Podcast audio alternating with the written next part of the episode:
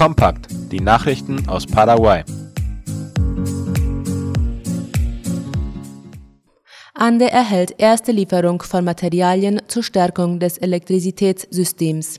Im Rahmen eines Projekts zur Stärkung des paraguayischen Elektrizitätssystems hat die nationale Elektrizitätsverwaltung ANDE erstmals eine Materiallieferung erhalten.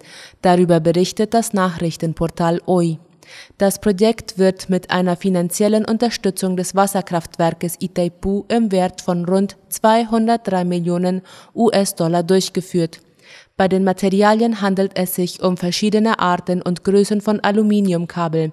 Diese sollen zur Verbesserung des Stromverteilungsnetzes im Departement Central und anderen Departementen des Landes eingesetzt werden. In Luque werden Müllcontainer aufgestellt. Darüber berichtet das Nachrichtenportal OI. Im Rahmen einer Vereinbarung zwischen der Stadtverwaltung der Stadt Luque im Departement Central und dem privaten Unternehmen Soluciones Ecológicas S.A. werden 50 Müllcontainer in vier Stadtvierteln aufgestellt. Das Ziel dieses Projekts ist, den Bürgern die Bedeutung von Mülltrennung und Recycling bewusst zu machen und mit Hilfe dieser Container das Trennen von Müll möglich zu machen. Touristenpolizisten werden auf die Reaktivierung des Tourismus vorbereitet. Das Nationale Tourismussekretariat Senatur hat 40 Mitarbeiter der Touristenpolizei zu Spanisch Policía Turística von Asunción in Sachen Touristeninformation geschult. So das Nachrichtenportal OI. Ziel ist es, Kenntnisse der Polizisten zu erweitern, sie auf die vollständige Reaktivierung des Tourismus vorzubereiten und ihre Dienstleistungen in Bezug auf den Schutz und die Betreuung von Urlaubern zu verbessern. Die Aktion begann in der Halle von Turista Roga, wo Fachleute des Senatur Informationen gaben zu Themen wie Nutzung der Landkarte der Altstadt, soziale Netzwerke, Kundenservice und andere Themen, die für Besucher von Interesse sein könnten. Anschließend fand eine Stadtrundfahrt mit dem Panoramabus in Zusammenarbeit mit der Abteilung für Kultur und Tourismus der Stadtverwaltung von Asunción statt. LKW versucht einer Kontrolle auszuweichen und kippt um. Der Fahrer eines Lastwagens, der angeblich Schmuggelware geladen hatte, krachte am Samstag bei seiner Flucht vor einer Polizeikontrolle in Mariano Roque Alonso in ein Privatfahrzeug und überschlug sich. Darüber berichtet Ultima Hora. Bei dem Unfall wurde den Angaben zufolge niemand verletzt. Der Fahrer konnte jedoch nicht festgenommen werden, da er dank einer großen Menschenansammlung unbemerkt die Flucht ergriff. Die Ware, die der LKW geladen hatte, wurde beschlagnahmt und zum Sitz der Nationalen Zolldirektion gebracht. Das Neueste aus aller Welt.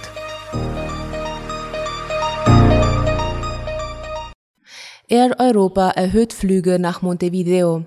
Wie aus Latina Press hervorgeht, wird die Fluglinie Air Europa ab dem 1. Dezember ihre Flugfrequenz nach Montevideo erhöhen. Die Flüge in der Hauptstadt von Uruguay werden nach Angaben der Airline mit Boeing 787-8 und Boeing 787-9 Dreamliner mit bis zu 340 Sitzen durchgeführt. Laut dem Buchungssystem der Fluggesellschaft mit Basis auf dem Flughafen Madrid-Barajas sind drei wöchentliche Flüge zwischen Madrid und der uruguayischen Hauptstadt geplant. Damit bietet Air Europa 1000 Sitze pro Woche auf jeder Strecke an. Ausweitung der kolumbianischen Exporte in die Vereinigten Arabische Emirate. Wie Latina Press berichtet, soll der offizielle Besuch von Präsident Ivan Duque in Dubai dazu beigetragen haben, die kolumbianischen Exporte in die Vereinigten Arabischen Emirate in den kommenden Jahren auf mehr als eine Milliarde US-Dollar zu steigern. Im Rahmen seiner Agenda führte das Staatsoberhaupt mehrere Gespräche mit emiratischen Investoren und mit Vertretern des Nationalen Rates der Staatsfonds. Laut dem kolumbianischen Präsidenten sind die Emirate an einer Steigerung der Einfuhren von Kaffee, Kakao, exotischen Früchten und Schlachttieren interessiert. Darüber hinaus wird von Seiten Kolumbiens auf die Ausweitung von Mehrwertdiensten und die Ansiedlung von Unternehmen, die mit Pharmaunternehmen im südamerikanischen Land zusammenarbeiten, gehofft. Wahlsieg Ortegas in Nicaragua erwartet. Unter strengen Sicherheitsvorkehrungen haben gestern in Nicaragua Präsidenten- und Parlamentswahlen stattgefunden.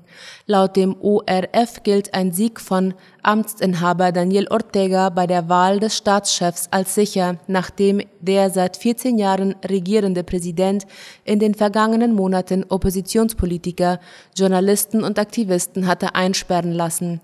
Wie die Tagesschau schreibt, hatten sich in der Hauptstadt Managua am Morgen vor einigen Wahllokalen lange Schlangen gebildet, die sich dann aber deutlich verkleinerten, was den Erwartungen einer historisch niedrigen Wahlbeteiligung in dem zentralamerikanischen Land entsprach.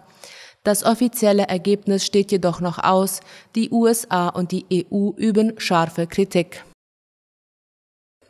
Vulkanausbruch auf La Palma gibt keine Ruhe. Sieben Wochen ist der namenlose Vulkan auf La Palma mittlerweile aktiv, damit ist es der am längsten anhaltende Ausbruch seit mehr als 50 Jahren, so berichtet die Tagesschau.